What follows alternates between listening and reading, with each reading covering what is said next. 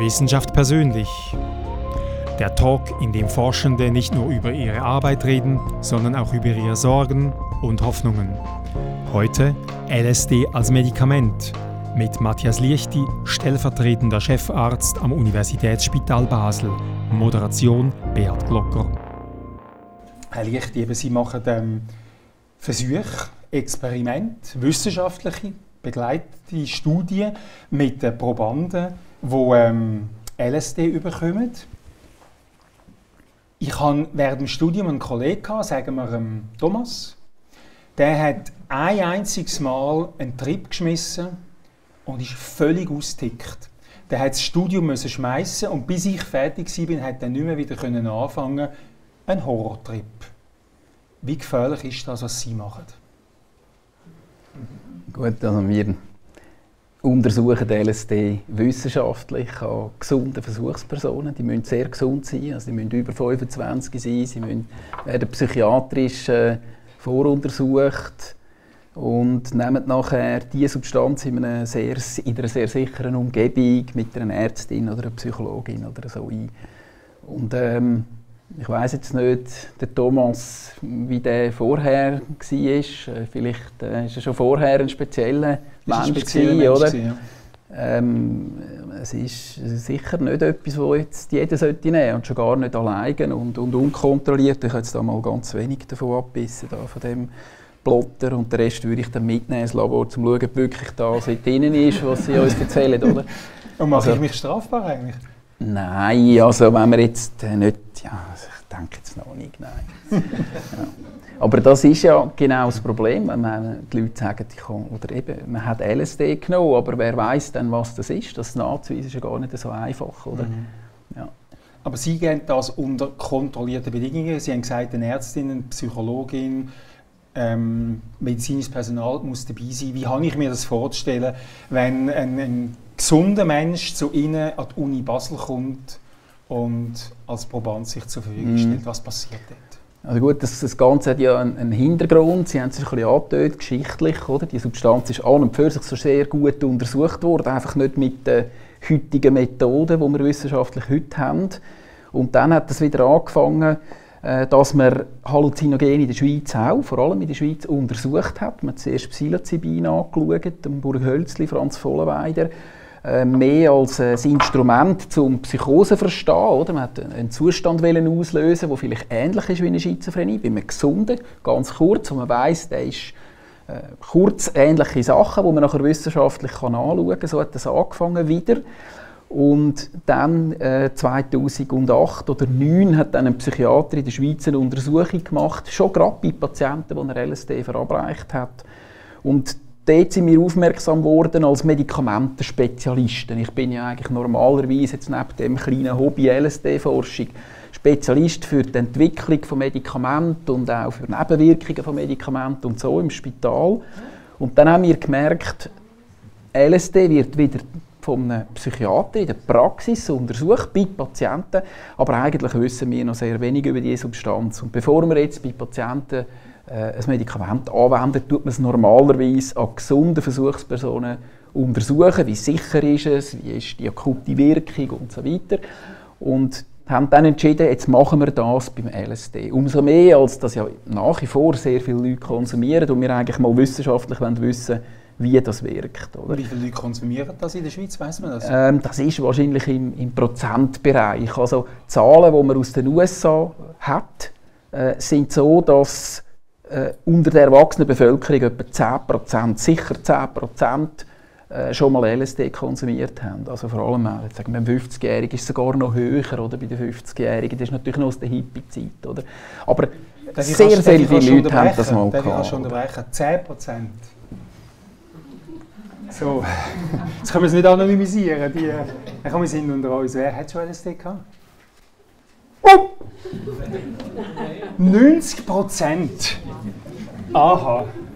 Darum der Rennen auf Tickets im Vorverkauf. Ja, das ist vielleicht jetzt nicht repräsentativ für die Gesamtbevölkerung. Also sind es aber schon 90 Prozent oder Ja, ich weiß jetzt auch nicht, Gut, oder? Aber ich meine, ja. Mhm. Eben, ist es LSD gewesen? Das ist natürlich die nächste Frage. ja. Also ich denke, man muss einfach sehr stark unterscheiden. LSD rein, allein im Wald, irgendeiner Party, ist sicher etwas ganz anderes, als was wir gemacht haben. Mhm. Oder? Äh, der Grundgedanke war, wir wollen die Wirkung von dieser Substanz wissenschaftlich untersuchen. Mhm. Und die erste Studie sind 16 Versuchspersonen, gewesen, 8 Frauen, 8 Männer. Sie eben ein gewisses Alter haben, weil zum Beispiel die Schizophrenie tritt im jungen Erwachsenenalter auf. Wir haben nicht wollen, dass jetzt da zufällig jemand noch äh, die Krankheit entwickelt. Oder? Das ist 1% der Bevölkerung. Also haben wir dort schon mal gesagt, jeder, der der Familie hat, der darf gar nicht mitmachen. Oder? Also ausgelöst durch LSD kann sich die Nein, nein, generell. Oder? Aber ich meine, wenn man schaut, wie viele Leute haben jetzt da LSD gehabt und 1% hat die Schizophrenie, dann gibt es mal eine recht grosse Schnittmenge. Oder? Mhm. Und, und wir äh, haben natürlich müssen ganz sicher sein, äh, dass wir gesunde Leute nehmen. Oder? Mhm ich sage jetzt mal praktisch, haben eben noch keine psychiatrische Krankheiten eigentlich mhm. dürfen haben, auch nicht in den Familien, oder?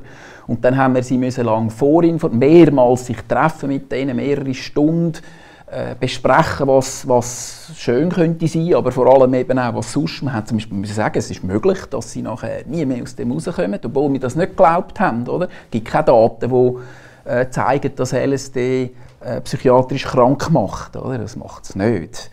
Ähm, aber trotzdem, weil man das halt immer gehört hat, die Anekdoten, haben wir auch das sogar müssen den Patienten, Versuchspersonen sagen und sie haben trotzdem gesagt, ja mal, also ich, ich getraue mich das, oder? Äh, und sie müssen den ganzen Tag und die ganze Nacht im Spital bleiben. Äh, die ersten 16 Stunden sind sie nie allein gewesen. Also wenn sie haben müssen auf die Toilette äh, gegangen sind, dann haben sie die Türen nicht abschließen und der Doktor hat außen dran gewartet, oder? Ähm, und am nächsten Morgen haben sie erst dann heim dürfen, oder? Also es ist ganz eng was begleitet. Mit passiert, das passiert im Kopf, oder? Die, Wie haben Sie erfahren, ja, was passiert? Also in der ersten Studie haben wir dort nur die psychischen Wirkungen erfasst. Mehr oder weniger Fragebögen haben die Leute ausgefüllt. Während wir haben eine gemacht. Äh, mehrheitlich nachher, ein Teil kann man auch während dem Trip. Man kann quasi aus dem Zustand raustreten, kurz ein paar Striche machen, fühle mich angenehm oder nicht angenehm. Oder? Aber die Hauptwirkung hat man, sagen wir, einen komplizierten Fragebogen kann man erst nachher ausfüllen. Mhm. Wobei es ist erstaunlich, die Leute haben zum Teil Computertests gemacht nach, während dem Trip, also zum Beispiel äh, Gesichter beurteilt, ob die lachen, brüllen oder wütig sind. Und erstaunlicherweise kann man das noch. Also man sieht nicht irgendwie Fratzen. Auch unter einer höheren Dosierung kann man noch Gefühl fast korrekt erkennen. Man erkennt lustigerweise böse Gesichter, traurige, ängstliche Gesichter schlechter. Die, die, die glücklichen sieht man immer noch gleich gut. Oder? Mhm. Aber schlechter, ein bisschen schlechter. Oder? Also so Sachen haben die müssen machen. Und in einer nächsten Untersuchung, das sind dann 24 Personen gewesen, die auch ein bisschen weniger bekommen haben, nur 100 Mikrogramm, die haben dann auch noch äh, Hirnbilder gemacht, äh, dass man sieht, wie die verschiedenen Gegenden im Hirn quasi miteinander also reden. Die haben die berühmte Röhre reingeschoben ja, genau. und dann geschaut, was da die farbigen also funktionelle ja äh, NMR-Untersuchung gemacht. Ja. Ja. ja. Und der berühmte Horrortrip, den ich am Anfang von Thomas geschildert habe, haben Sie den mal ausgelöst? Ja, also wenn man die Leute fragt, ist es angenehm, dann sagen, ich sage jetzt, der, der Durchschnitt von angenehmen Gefühlen ist 90% von 100. Oder? Also jeder jeder sagt, ich habe irgendwann einmal wahnsinnig schöne Gefühle gehabt, Glücksgefühle, Veränderungen, die ich auch spannend gefunden habe. Ich bin geschwebt, ich habe Farben gesehen, Musik hat äh, gemacht, dass die Farben sich bewegt haben im Takt der Musik und so. Ähm, aber es gibt eigentlich, ich sage jetzt mal, 25% Angst unter der höheren Dosierung, die wir untersucht haben. Oder anders gesagt, äh, fast die Hälfte haben irgendwann einmal gesagt, also jetzt habe ich ein Angst, oder, ich, oder man verliert ja den Zeitsinn. Also die haben dann gesagt, ja, aber ich bin doch jetzt schon tagelang da, oder? Die wissen, oder, oder fragen alle fünf Minuten wieder, ja, wie lange geht jetzt das, oder jetzt sind wir doch schon lange in dieser Röhre und so. Man verliert das Gefühl für die Zeit, auch für den Raum, oder? Man schwebt vielleicht, wenn man auf einem Bett liegt und spürt das nicht mehr richtig, aber äh, man kann dann am Anfang ein bisschen Angst haben, dass das zum Beispiel immer stärker wird und dann sagen wir, nein, also das äh, hört dann schon auf, jetzt geht's, bist du einfach am Auffahren, oder? Und wir sagen auch am Schluss, äh, wenn jetzt jemand das Gefühl hat, er sei jetzt schon tagelang bei uns, dann wir sagen, nein, du bist jetzt äh, 10 Stunden bei uns und jetzt wird es ab, abnehmen und dann äh, die Nacht wirst du auch da können schlafen mhm. und so. Es gibt schon auch, es hat ganz klar auch unangenehme Aspekte drin. Sogar in, einer, in einem sehr behüteten Setting. Oder? Also psychologisch ist das für mich eigentlich eine, eine heikle Substanz. Oder?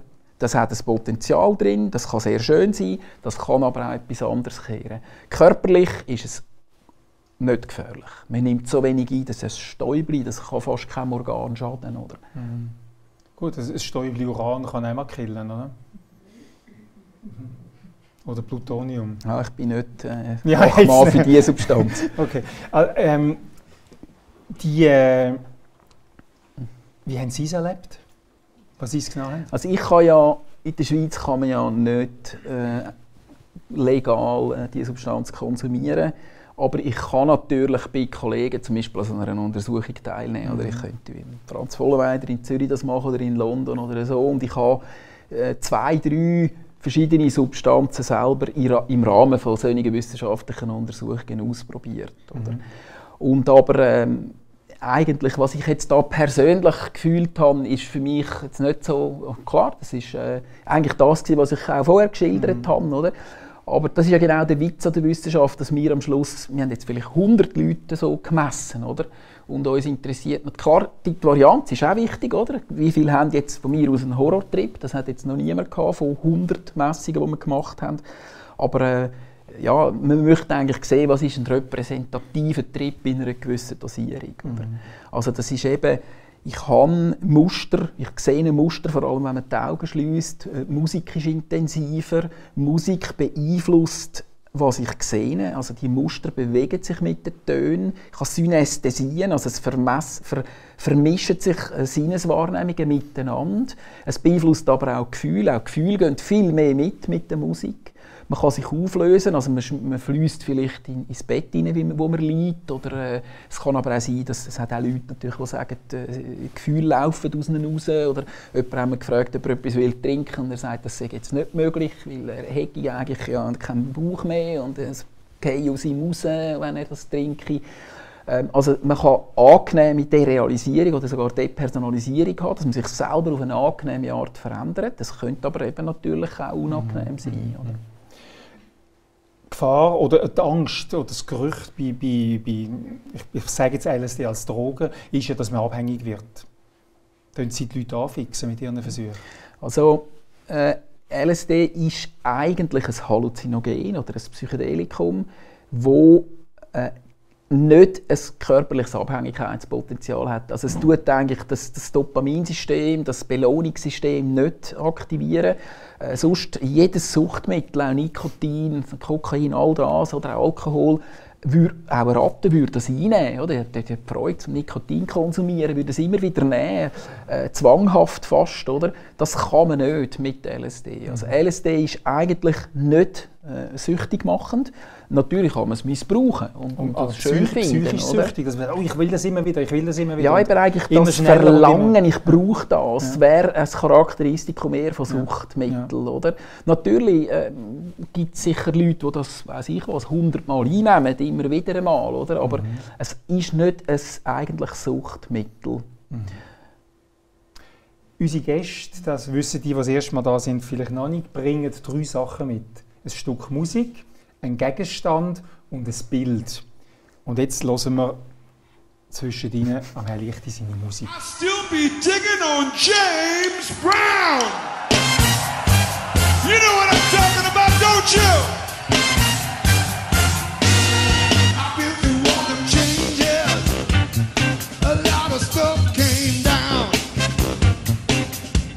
dealt with all the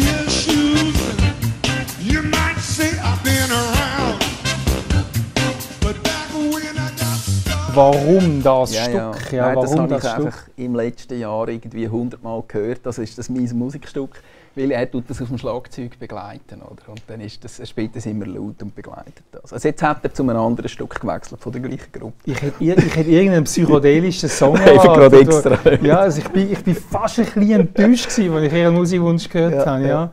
Ja. Übrigens, das, was ich Ihnen gesagt habe, das habe ich noch recherchiert, dass äh, Timothy Leary ähm, is, is Dead, No, No, No, He's Outside ist von den Moody Blues, habe ich noch herausgefunden. Aber er hat keinen LSD-Song mit. Es wahnsinnig viel äh, ja, ja. LSD-Musik. Genau. So, jetzt, warum wollen Sie das erforschen? Was ist das Ziel? Ja, also ich sage immer, wir machen es, weil wir es können, oder? Weil äh, es interessanterweise können und dürfen das wenig, es wollen es noch viel, oder? Also wenn noch viel forschen? Noch oder, viel oder? LSD erforschen. Ja, okay. es, ist noch, es ist noch spannend, oder? Ja. Ähm, also spannend für uns, ich sage jetzt ich sage ganz pragmatisch, also es ist wirklich so, in der Schweiz kann man die Forschung machen. Man hat das ja 40 Jahre lang nicht, nicht gemacht, weltweit. Äh, es wird konsumiert von vielen, es hat ein therapeutisches Potenzial, das muss man untersuchen. Wir sind Spezialisten für Medikamente und wir haben, oder ich im Speziellen, habe auch sehr viele andere psychoaktive Substanzen untersucht. Amphetamin, äh, MDMA, Ecstasy. Und dann ist es natürlich naheliegend gewesen, jetzt machen wir LSD. Oder? Und wieso hat das erst vor etwa fünf Jahren angefangen? Übrigens nicht nur bei uns, weltweit. Oder? Mhm. Es gibt jetzt mehrere Forschungsgruppen in England, in Holland, in Zürich, in Basel. Alle haben miteinander angefangen. Oder? Vorher hat sich einfach niemand getraut. Auch vor Also es war ja verboten, gewesen, oder? Jein, man hätte vielleicht in der Schweiz das schon können machen oder? Mhm. Aber sag jetzt einmal, vor 20 Jahren hat man nicht können das therapeutische Potenzial von LSD erforschen. Wir haben damals gesagt, Ecstasy wird konsumiert von den Jugendlichen, wir müssen wissen, was das macht im Hirn. Oder? Wie gefährlich ist das, was sind Gefühle, die das auslöst. Wir machen eine placebo-kontrollierte Studie. Und man hat nur können im Prinzip Drogenforschung machen, mit dem Ziel zu zeigen, dass das gefährlich ist. Dann hat man Geld bekommen. Mhm. Auch bei uns. Ja. Wir sind angeklagt worden, ihr macht etwas Gefährliches, ihr gebt die Jungen Ecstasy, das ist, das ist gefährlich. Die gleichen, die dort damals uns angeklagt haben, haben nachher natürlich das auch gemacht. Oder? Ähm, heute wird, wird Ecstasy ein Medikament. Oder? Mit einem 25 Millionen Budget tut da äh, eine Non-Profit-Organisation ein Medikament daraus machen. Heute wird Psilocybin als Medikament entwickelt, das ist wie LSD, ein Halluzinogen. Oder? Wo es dann berühmte Also Bildchen kommt. Ja, Oder? Es gibt Mhm. zwei Firmen, die mit, mit x Millionen das anstreben, das einzusetzen in der Psychiatrie und das ernsthaft verfolgen. Mhm. Das hat man vor früher nicht können und es hat einfach eine Zeit lang gebraucht, vor allem bis dann die Akademiker, die ihre, ihre Karriere können schädigen oder was ich weiß, oder, den Mut gehabt haben, das anzuschauen. Ich habe es ja einga- eingangs gesagt, oder? ein Praxispsychiater hat als Erster in der Schweiz von 2008 bis äh, 2012 wieder eine Studie gemacht bei Patienten. Die Akademie hat nichts so gemacht und ist aber auf, ist auf Psilocybin ausgewichen, weil das ist historisch nicht belastet war. Niemand hat wollte mit LSD arbeiten, weil dann kommt sofort nur schon die Ethikkommission zu überzeugen, dass das nicht so gefährlich ist. Jeder hat irgendwie Anekdoten gehört, hat Assoziationen, dass das irgendwie heikel soll sein. Das ist es Geld zum oder? Beweisen, dass es schädlich ist, hat man bekommen, aber Geld zum zeigen, was es macht, ist schwierig gewesen. Also das therapeutische Potenzial von Substanzen zu untersuchen, die historisch belastet sind, ist wahrscheinlich auch heute noch nicht ganz einfach. Aber auch heute ist ein Teil von der, von der Begründung, warum wir die Forschung machen, ist, es wird konsumiert, auch von Gesunden, und äh, wir müssen wissen, was das macht. Oder? Und jetzt geht es aber noch weiter. ähm, es gibt zu wenig Medikamente für psychiatrische Erkrankungen. Sie müssen irgendwie, wenn sie Depressionen haben, müssen sie jeden Tag die Medikamente einnehmen. Es macht ein trockenes Maul, sexuelle Funktionsstörungen, Trümmerung, weiß ich was, und wirkt nicht richtig. Oder? Und in den letzten 20, 30 Jahren hat es fast nichts Neues gegeben. Die Pharmafirmen sind rausgegangen aus der Entwicklung von psychiatrischen äh, Substanzen, Medikamenten, Therapeutika. Und wenn jetzt das würde stimmen, dass eine Substanz wie LSD kann eine Depression potenziell behandeln, dann müssen wir das anschauen. Oder?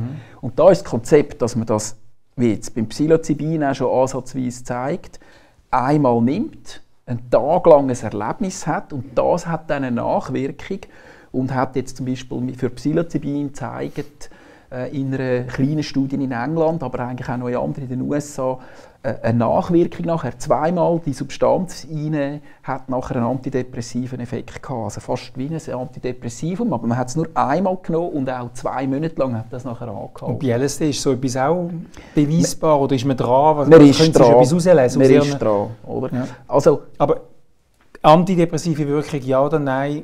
Eher ja oder eher nein? Was können Sie jetzt aussagen? Also bisher hat man erst die alten Daten von früher, oder? Wo, wo dort fehlen Placebo-Kontrollen, es ist methodologisch nicht gut.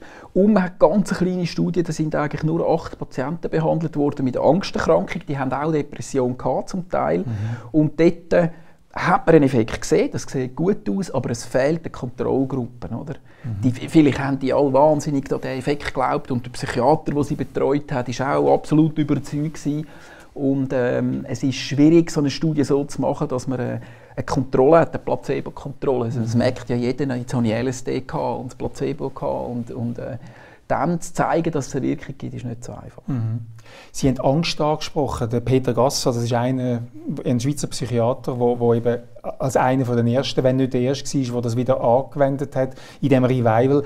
Er hat sterbenskranke Menschen mit LSD behandelt, äh, Krebspatienten und ich weiß nicht, über andere, also wo wirklich auf dem letzten Drücker sind und wenn nicht haben können loslassen, so eine Angst hatten vor dem Tod oder vor dem Sterben oder vor weiß was und bei ihm hat LSD so eine angstlösende Wirkung gehabt. Das ist richtig. Ja, das ist richtig. Also, also bei ihm, bei seinen ähm, Patienten? Ja, also historisch ist in den 50er, 60er, 70er oder 60er Jahren vor allem hat man LSD eingesetzt in der Psychotherapie, bei Angst, bei Krebspatienten. Äh, Patienten, die gewusst sie werden sterben und im gleichzeitig Angst haben. Jetzt nicht nur akut vor dem Sterben, sondern einfach müssen eine, zusätzliche Angstkrankheit haben. Also klar das Sterben auch ein Thema, gewesen, aber ähm, nicht jeder, der weiss, er wird sterben, hat dann auch das, äh, die erhöhte Angst. Oder? Und das ist nicht ganz auf dem Sterbebett, sondern die haben eigentlich eine Lebenserwartung gehabt, in diesen Studien noch von noch einem Jahr, zwei, oder? Aber sie haben gewusst, es naht, oder? Und äh, er hat dann eigentlich die alte Indikation, also die alte, die alte Idee wieder aufgegriffen und hat dann die erste Studie gemacht und können zeigen, dass die Angst abnimmt. Andere Krankheiten sind Alkoholabhängigkeit ist früher eingesetzt worden, gewisse Kopfschmerzformen, klasse, so ganz äh, schlimme Kopfschmerzen, die dann häufige Attacken sind, jeden Tag, oder? Äh, oder auch mehrere pro Tag, Cluster-Headaches.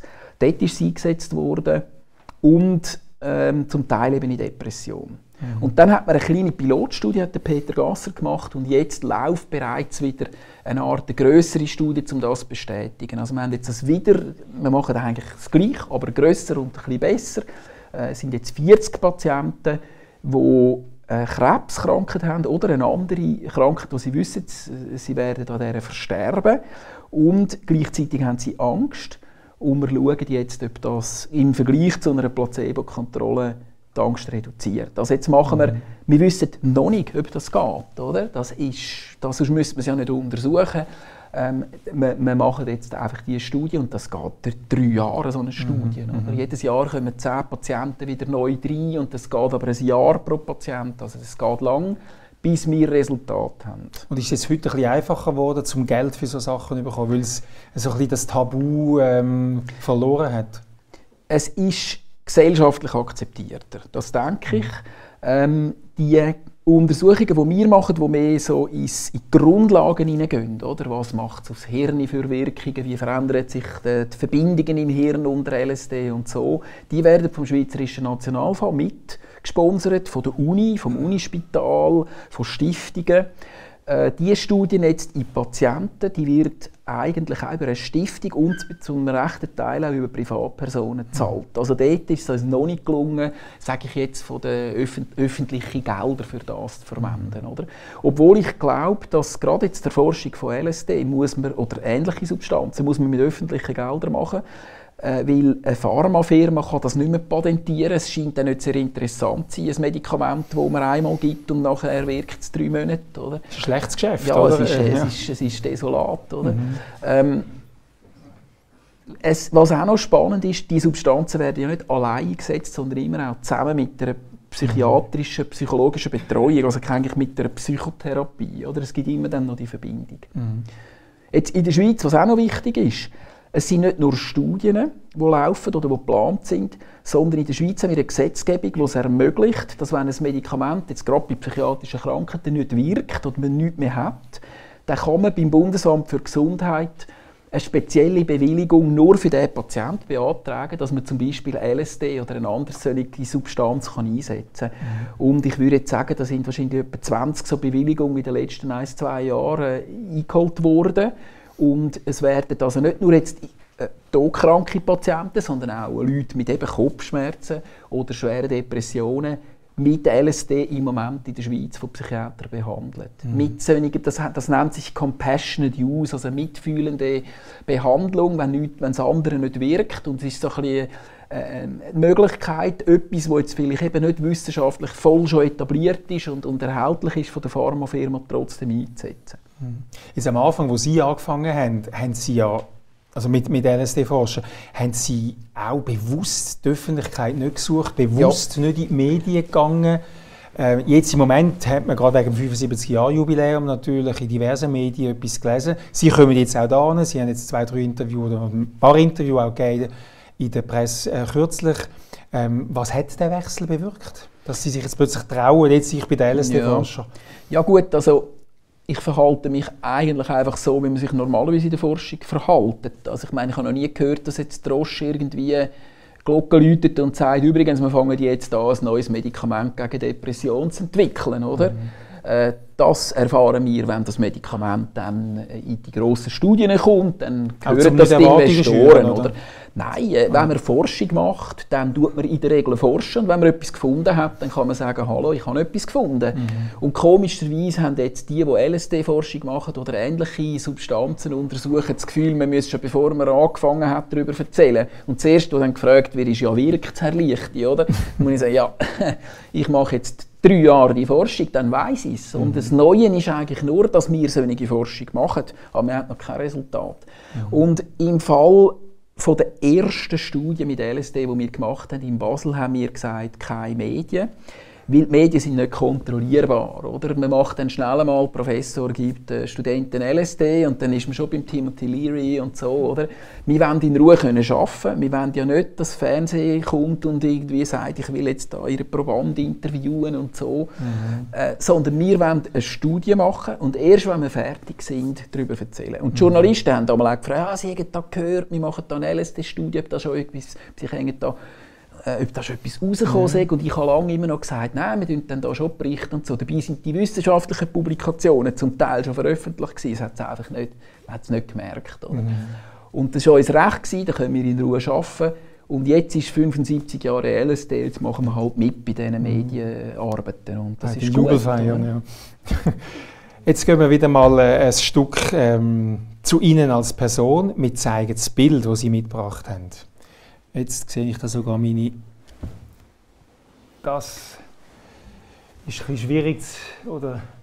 Ja, ja. das ist. Äh, das ist, äh, das ist also nicht von Ihnen während einem Trip gezeichnet. Nein, das, das hängt, Was ist das? Äh, das hängt bei mir im Büro. Also eben, ich habe einfach von meinen Kindern etwas mitgenommen, die Musik vom Sohn, der 13 ist. Und das Bild hat die Tochter gemalt irgendwie im Kindergarten. Und die Leute meinen natürlich klar, das ist, äh, ich habe irgendwie den Stadtplan von Basel gemalt unter LSD oder irgend so. Aber, also, äh, wir haben ehrlich gesagt gar nicht recht gewusst, wie das, ja, ja, wie das oder ein neuronales Netzwerk oder so irgendetwas. Nein, das ist der, der Blutkreislauf. Oder? Man sieht jetzt das Herz und dann die Ader, irgendwie hat sie gehört. Dass das, äh, aber ja, das ist äh, das Bild von uns. Ja. Also, also wir können wirklich denken, ähm, Matthias Lichti auf dem Trip hat da gewirkt. Ja, ist Ihre Tochter denn generell ähm, naturwissenschaftlich interessiert? Nein, also? nicht speziell. Nicht speziell, okay. Wie man sieht. ja, ja, ja so. Also machen Sie sie jetzt nicht, machen sie sie jetzt nicht ab? Nein, nein sicher nicht. Ja.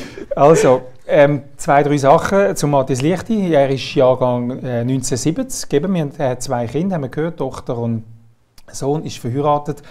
Ähm, sie haben mit 25 mit Ecstasy angefangen. Bursch. Ne, das ist jetzt genau. Ich habe gedacht, er lasse ich ein bisschen wirken. mit Ecstasy anfangen zu forschen. Und wann haben sie angefangen zu nehmen? Dann. okay. Ja. Nein, also eben dort, auch an diesen Studien hat man natürlich können dann bei einem anderen Versuchsleiter äh, teilnehmen und in dem Sinne die Wirkung selber erleben. Wir haben ja äh, eben die erste placebo-kontrollierte Studie bei mhm. gesunden Versuchspersonen gemacht und mhm. dort auch teilgenommen. Und wie ist Ihr, Umgang mit Drogen heute? Freizeitkonsum, wenn Sie jetzt nicht bin, Professor sind? Ich bin ein, ein, langweiliger Naturwissenschaftler, oder? Das ist ja, das ist, da muss ich Sie enttäuschen, oder? Das ist ein Kontrast vom Thema zu meiner Person, oder? Ja. ja. Also wir entwickeln Medikamente. Ich muss sagen, das LSD ist reizvoll und sagen Sie auch in dem normalerweise die Medikamente, die wir untersuchen müssen, ist meistens langweilig. Oder? Das sind gesunde Personen, man lädt ihnen etwas ein und die leben gar nichts. Im schlimmsten Fall müssen sie vielleicht erbrechen und man sieht, okay, das tragen sie nicht so gut. Und äh, der Unterschied bei diesen psychoaktiven Substanzen ist, dass eben schon in der frühen Phase von der Arzneimittelentwicklung oder äh, Untersuchung von Substanzen die Leute etwas erleben. Oder? Also auch äh, die Versuchspersonen kommen auch äh, gern und zeigen das Interesse an diesen Untersuchungen.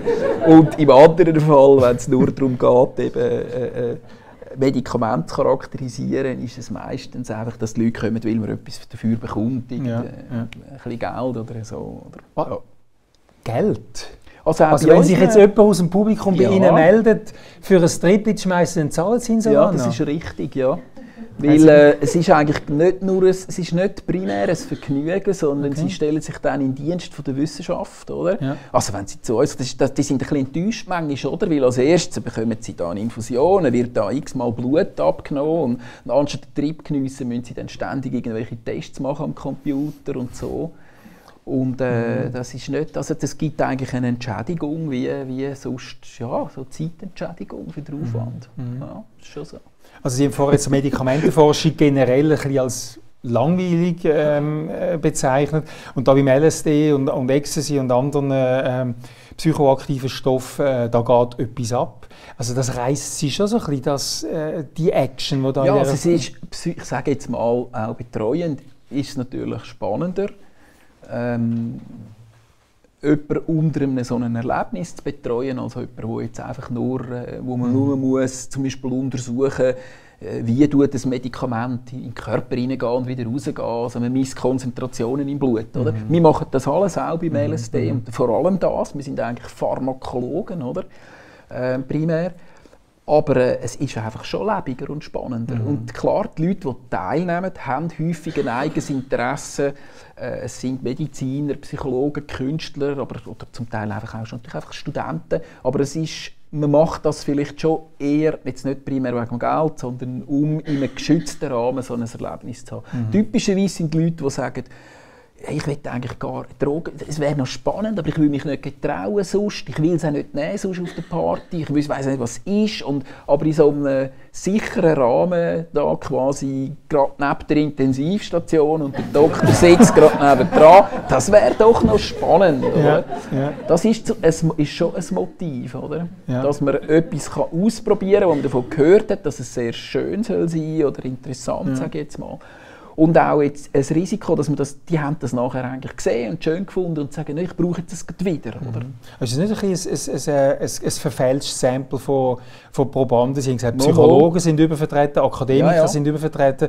Es ja. ist nicht ein, ein, ein, Durchschnitts, ein Durchschnitt, der die Ja, es ist wahrscheinlich ein bisschen, äh, eher ein studentisches und ein bisschen gebildetes Ding. Mhm. Ja, das, das können wir Ihrer Studien auch vorwerfen ja, am Schluss, oder? Könnte man. Wobei jemand, der jetzt total verkorkst ist und sagt, ja, also Drogen darfst nie nehmen und das ist nur schlecht, der macht ja nicht mit, oder? Mhm. Oder jemand, wo, und was wir auch, wir haben eine Limite, oder? Man darf bei der LSD-Studie vorher höchstens zehnmal eine psychoaktive Substanz genommen haben, außer Cannabis. Das haben praktisch ja in der Schweiz über die Hälfte der Leute mal gehabt und auch mhm. mal gehabt. Aber wenn jetzt einer sagt, ja, ich habe schon dreimal gekokst und siebenmal... Äh, MDMA und äh, dreimal LSD, der kann gar nicht mitmachen. Oder? Mhm. Also wir wollen Leute, die vielleicht ein bisschen interessiert sind, das schon mal gehabt haben, aber sicher nicht äh, Routiniers. Oder? Ja, ja. Jetzt aus Ihrer Biografie weiß ich, dass Sie ja nicht ganz drogenfrei äh, sind. Mhm. Sie, ihre, ihre, ihre Drogen ist das Adrenalin und, und, und, und das Endorphin, oder? Sie sind ein wilder Sieg, wenn es um Sport geht. Nein, nein, nein, nein, nein, nein, nein. Also, ich tue ein bisschen Sportklettern und ein bisschen, ein bisschen Wellenbrettern. Also ich habe gehört, Sie haben in den 80er Jahren Heute gehen jetzt Sportkletterer, ich weiß nicht, drei Meter, bis sie den nächsten Haken setzen. Und der Matthias Lichti ist im Alter von, was ist das gewesen, von um die 20, eine ganze Seillänge, also gegen 20 Meter ja. ohne Haken gegangen. Ja, und das, das will mir einer sagen, er sei nicht adrenalinsüchtig. Ja gut, das sind andere Zeiten gewesen, oder? nicht, nicht wegen mir. Also ich habe ja hier Kletterkarabiner mitgenommen, oder? Das sind solche aus den 80er Jahren. Das war schon aus Aluminium, gewesen, schön leicht und so, aber man sieht nicht gleich, das ist von dem, oder? Und ähm, die haben wir zum Klettern gebraucht und heute hänge ich die Hängematten auf mit denen. Oder? Also es zeigt, wie ich mich entwickelt habe. Aber äh, zurück zum Sportklettern. Oder? Ähm, heute ist alles Pläsier und safe. Die meisten sind wahrscheinlich eh der Halle und wenn man vorausgeht, hat man tatsächlich zum Teil alle 5 Meter einen Bohrhaken. Und damals, wahrscheinlich, wo das angefangen hat, äh, die erste Sportkletterroute in der Schweiz, oder so 78, ich bin dann so ab 84, äh, 87 bin ich wahrscheinlich sehr viel geklettert.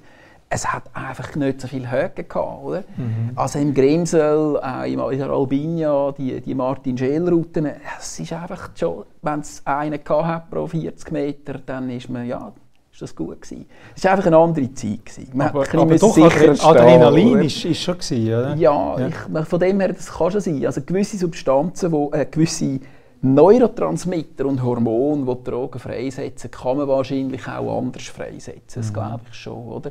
Also man kann das beim Sportklettern haben, auch wenn man auf einer äh, schönen, grossen, blauen Welle surft, dann wenn man den Einstieg gut verwünscht, dann ist das rein äh, Glückseligkeitsgefühl, oder?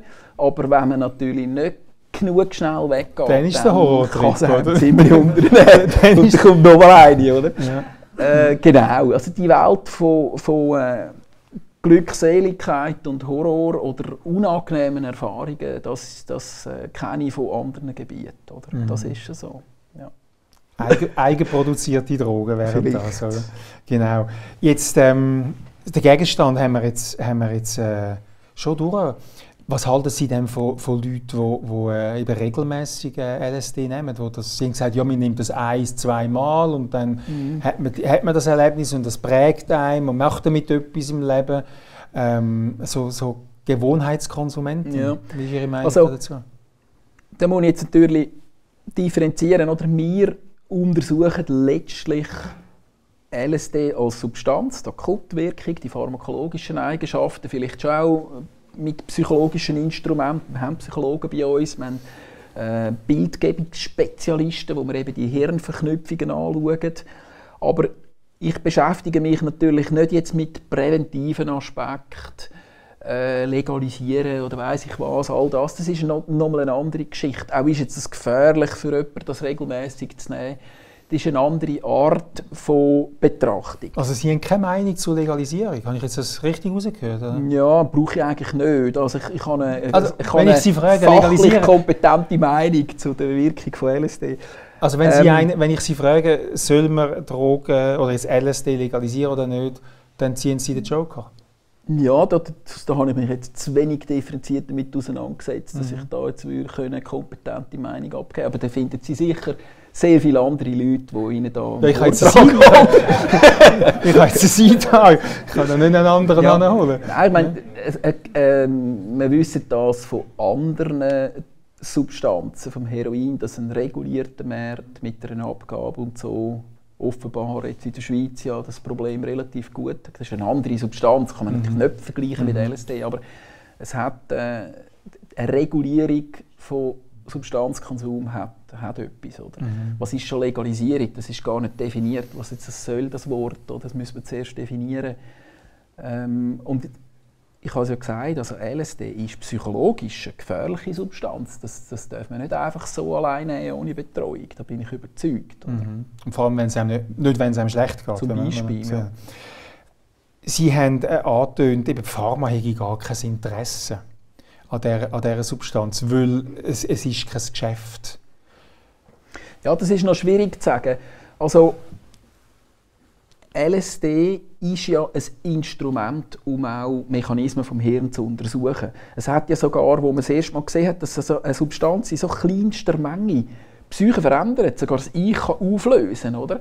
Hat man auch gemerkt, ja, äh, vielleicht ist das nicht einfach nur ein Körper und, und, und, und, und ein Geist da drin, der völlig unabhängig ist, sondern ich kann das beeinflussen gegenseitig. Und man hat eigentlich realisiert, dass stoffliche Sachen äh, psychische Vorgänge massiv können beeinflussen können. Also LSD ist ein, ein Trigger gewesen, wahrscheinlich von der Psychopharmakologie und vom heutigen Verständnis, dass eben die Hirnchemie durchaus eine Rolle spielt. Oder? Mhm. Die Hirnchemie tut sogar moralische Entscheidungen mit beeinflussen, Gefühl, das ist uns heute alles klar. Oder?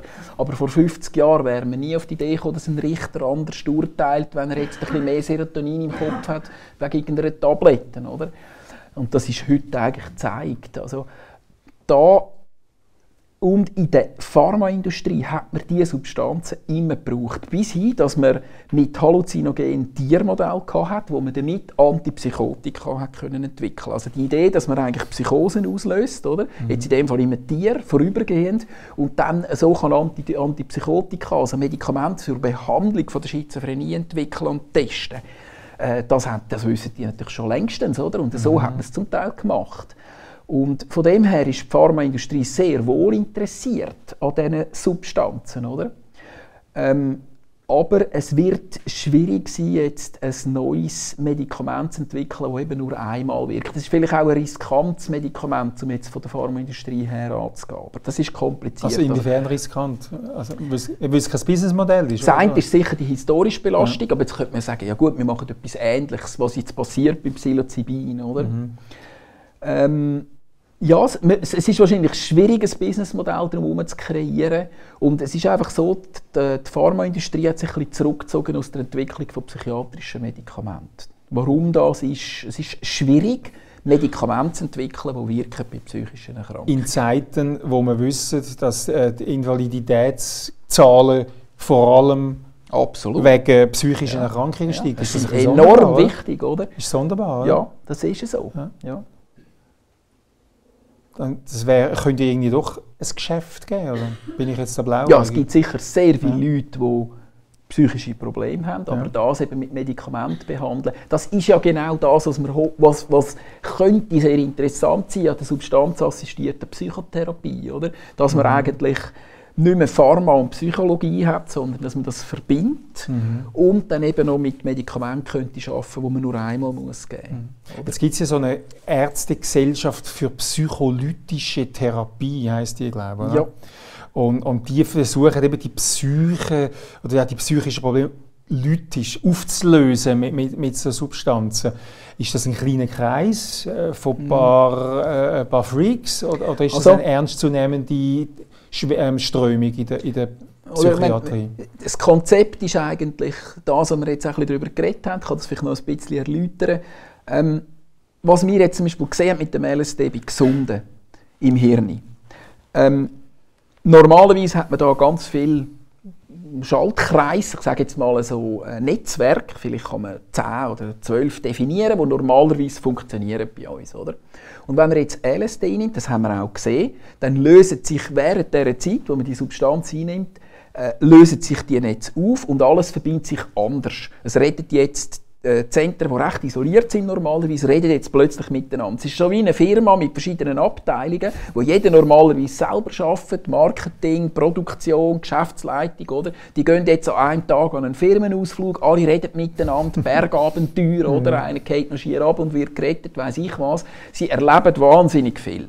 Und es ist etwas anderes, die gleichen Leute, die gleichen Nervenzellen von mir aus, erleben etwas Wunderschönes, anders, prägend und dann am Schluss kommen sie wieder zusammen, der Trip ist fertig, oder? jetzt müssen wir wieder arbeiten. Aber man kann davon ausgehen, dass jetzt das ein bisschen anders ist. Plötzlich sagt mhm. der CEO vielleicht mal ein von der Produktion, wenn er ihn sieht, irgendwie auf dem Gang Sali oder so, was er vorher nicht gemacht hat. Mhm.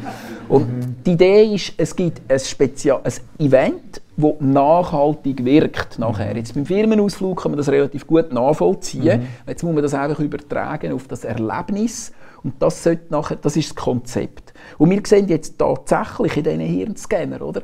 Einerseits sieht man, dass sich wirklich Sachen anders verbinden.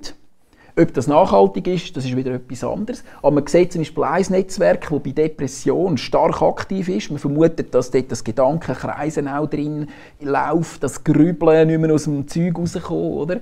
Das ist plötzlich nach dem Erlebnis langfristig weniger aktiv. Also hat sich verändert. Oder? Also man kann sogar mhm. biologisch kleine Veränderungen, nachhaltige Veränderungen mhm. sehen. Ähm, und ich habe gelesen, die beiden, Sie haben Marketing und Geschäftsleitung und, und, und, und Produktion in der Firma erwähnt. Ich habe gelesen, im Hirn gäbe es einen Teil, der sich so mit dem Ich, mit, dem, mit der Selbstreflexion befasst und einen Teil, der mehr sich mit Aussen befasst. Und die werden völlig anders gewichtet unter LSD. Also man befasst sich weniger mit ich und man schaut mehr raus. Ja. Was ist denn da um mich herum? Also das ist sicher, man kann sicher sagen, äh, es wird irgendwie mal alles ein bisschen durchgeschüttelt und nachher tut sich wieder ein bisschen neu verbinden. Es gibt auch andere Sachen, ich habe es angetönt, man sieht zum Beispiel negative Gefühle schlechter. Das geht aber weiter. Man sieht im Hirn, du zum Beispiel das Angstzentrum, wenn ich jetzt äh, äh angstvolle Bilder sehe, viel weniger aktiv werden mhm. unter LSD. Also das mhm. würde man ja nicht erwarten. Man würde denken, Horrortrip, jetzt mhm. habe ich mhm. Angst, mhm. oder? Was man aber sieht, ist, die haben weniger Angst, angstlösende Wirkung. Das, das hat uns verblüfft, oder? Äh, jetzt kann man sagen, gut, ich sehe die angstvollen Bilder nicht, aber der Endeffekt ist, es gibt weniger Angst im Hirn. Mhm. Dann äh, haben die Leute Sie sagen das in den Fragebögen ganz klar. Sie haben mehr Vertrauen. Sie fühlen sich entspannt. Sie sind glücklich. Sie sind offener, auch Psychotherapie, oder? Sie, sie, haben, sie können möglicherweise jetzt auch mehr mit jemandem in, in Verbindung treten. Bei einem depressiven Patienten kann das ein Gefühl sein, das er gar nie hat, oder? Also mal erstens mal etwas Schönes zu spüren, überhaupt etwas zu spüren, ist vielleicht monatelang nicht da gewesen und ist jetzt einen Tag lang da. Sich mit jemandem verbunden zu fühlen, ist neu da, was vielleicht weg war. Und das sind, die haben das vielleicht lange nicht gehabt oder erlebt. Gehabt. Also das sind alles verschiedene Therapieeffekte, die jetzt so zusammenkommen. Und ähm, die Idee ist jetzt, oder es gibt schon Hinweise, dass das könnte funktionieren, das müssen wir jetzt einfach anschauen. Mhm. Und der Effekt werden, langfristige werden trotzdem Psychotherapie, die aber ermöglicht worden ist durch, durch die LSD-Behandlung. Also während man auf dem Trip ist, sage ich jetzt mal, findet nicht intensive Gesprächstherapie statt. Mhm. Um das geht es gar nicht. Der Betreuer ist eigentlich nur da, zu schauen, dass das Erlebnis angenehm ist und nicht in eine Richtung geht, wo die Leute einen Horrortrip haben. Es gibt vielleicht schw schwierige Phasen, ja, aber nicht, es soll nicht unangenehm sein. Wir wissen heute schon von Studien mit ähm, Zauberpilz, mit dem Psilocybin, je angenehmer der Trip, vereinfacht gesagt, umso höher die antidepressive Wirkung. Das ist bereits in mehreren, sogar zwei, drei Studien gezeigt worden. Mhm. Also das Ziel ist, ein angenehmes Erlebnis zu haben. Und Psychotherapie ist vorher, also die, haben, die Leute haben Psychotherapie, vielleicht schon länger, und dann sagt man, okay, jetzt machen wir so eine Sitzung, weil das könnte wie ein Katalysator wirken. Oder? Dann werden sie auf die Sitzung vorbereitet, dass sie wissen, was passiert. Und vor allem auch nachher braucht es Gespräche. Oder? Mhm. Was ist jetzt vorgekommen? Was, was ist, vielleicht ist auch, äh, äh, vielleicht wird auch etwas aktiviert oder so. Ich bin ja nicht Psychologe und schon gar nicht Psychotherapeut. Mhm. Oder? Ähm, aber ich bin in diesen Studien in dem Sinne als, Sport, mhm. also als Mitorganisator beteiligt. Was deutet alles so ein, dass man es nicht an einem regnerischen äh, Nachmittag allein in einer Waldhütte äh, Definitiv soll nicht. Nehmen, ja. Eben, man sieht, ja. es ist hochgradig eingebettet mhm. in ein ja. komplexes Behandlungsding und ähm, es muss, es muss vielleicht aber gleich nicht unbedingt ein Psychotherapeut mhm. sein. Vielleicht gibt's auch, äh, vielleicht könnte das durchaus auch jemand anderes, der empathisch ist, ein Hausarzt, der wo, wo, wo das gut machen kann das auch. Das, das mhm. schließe ich gar nicht aus, oder? Aber es gehört eine Art, ein angenehmes Setting mhm. dazu, das wissen wir. Äh, ein Patient, der sich eignet und wir wissen noch nicht mal, ob es mhm. wirklich funktioniert. Es gibt einfach Hinweise. Aber es gibt doch kein Medikament, man sagt, wenn es eine Wirkung hat, hat es auch eine Nebenwirkung. Absolut. Wo sind denn da Nebenwirkungen? Ja. Also, das, und genau das wird es gehen. Mhm. Oder?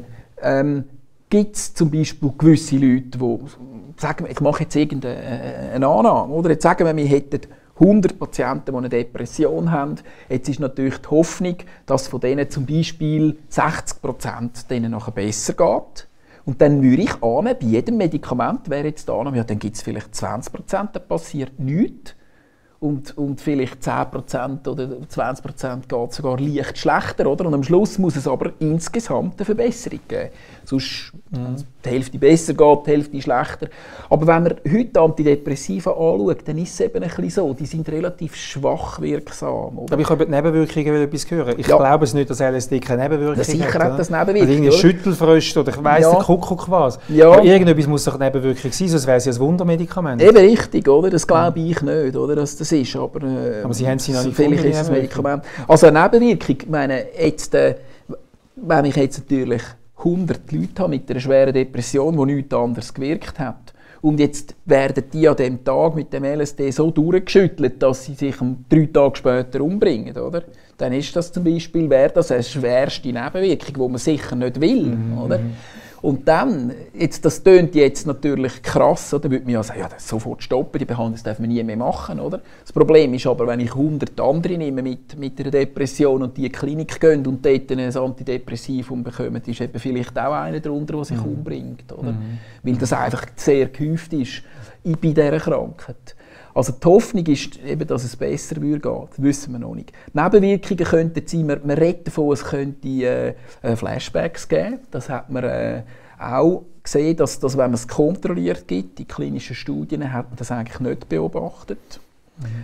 Ähm, also keine Flashbacks heißt das? Eigentlich nicht bei der kontrollierten Einnahme. Ähm, andere körperliche Nebenwirkungen gibt es nicht. Ich will alles im psychologischen Bereich äh, sehen. Mhm. Oder? Dass mhm. jemandem schlichtweg nicht besser geht oder sogar schlechter. Mhm. Ein Stichwort, das in den Medien herumgeistert und einem der Besucher habe ich sogar versprochen, ich werde das fragen.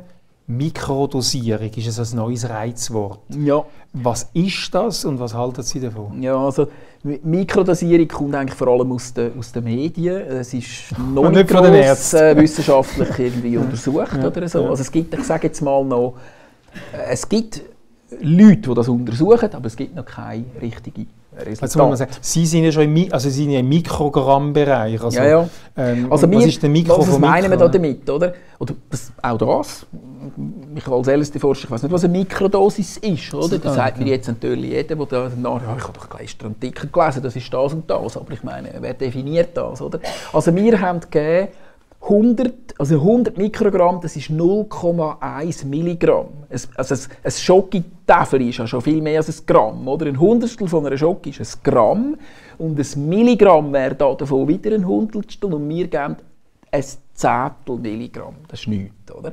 Und dann, aber 100 Mikrogramm ist trotzdem schon eine volle LSD-Triebdosis, weil das so, so potent ist. Oder? Mhm. Und dann sind wir eben bis 200 Mikrogramm, das geben wir im Moment. Die meisten Patienten haben 100 bis 200 Mikrogramm im Moment in diesen Studien oder auch in der Compassionate Use Behandlung. Aber wenn Sie jetzt ein Zehntel davon geben, dann sage ich, ja. es wäre eine Mikrodosierung. Ja. Wer, passiert etwas? Sehen Sie etwas bei einem Also Mikrodosing ist wahrscheinlich im Bereich eben von 5 bis vielleicht 25. Mhm. So bei 25 oder schon ein bisschen früher fängt man an, etwas zu spüren. Mhm. Und jetzt ist natürlich die Frage, ja, gibt es dort irgendeinen Bereich, wo man andere Sachen, andere Effekte hat, als wenn man etwas spürt, oder? Ähm, es ist noch nicht richtig untersucht. Es gibt in Holland eine Studie, die jetzt wirklich kontrolliert so 5 und 10 und 15 und 20 Mikrogramm abgibt. Es gibt äh, eine Studie, die jetzt gerade lanciert worden ist, aus, äh, eine internationale von, von England aus. Es gibt Befragungen, oder? aber richtig Daten haben wir eigentlich noch nicht. Ähm, was die Leute behaupten ist, äh, sie haben unter, oder was man lesen kann, das kann jeder von ihnen lesen, mit, bin ich gleich gebildet wie sie alle, äh, dass es, dass, dass es äh, offenbar leichte Effekte soll geben also auf Konzentrationsverbesserung kann man schwer vorstellen, weil sobald wir Effekte sehen, ist die Konzentration und die kognitive Leistung schlechter eigentlich. Und der LSD... Wären wir mit Ritalin besser bedient. Ja, genau. Mhm. Oder mit Ritalin können Sie zur Nacht lernen, das machen ja gewisse Studien. Oder? Mhm. Mit LSD macht man eher eine Art des emotionales Creativity und Emotionsenhancing, aber nicht das Neuroenhancement im Sinne von Leistungssteigerung. Oder? Jetzt kann man sagen, ja gut, eben Kreativität im Flow und so.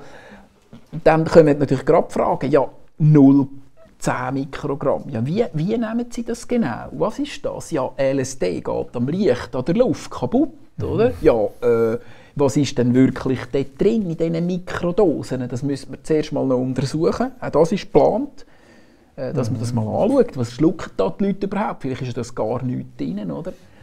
Also wir wissen ja von äh, es gibt eine Studie mit Psilocybin in den USA, aber das ist hohe Dosen.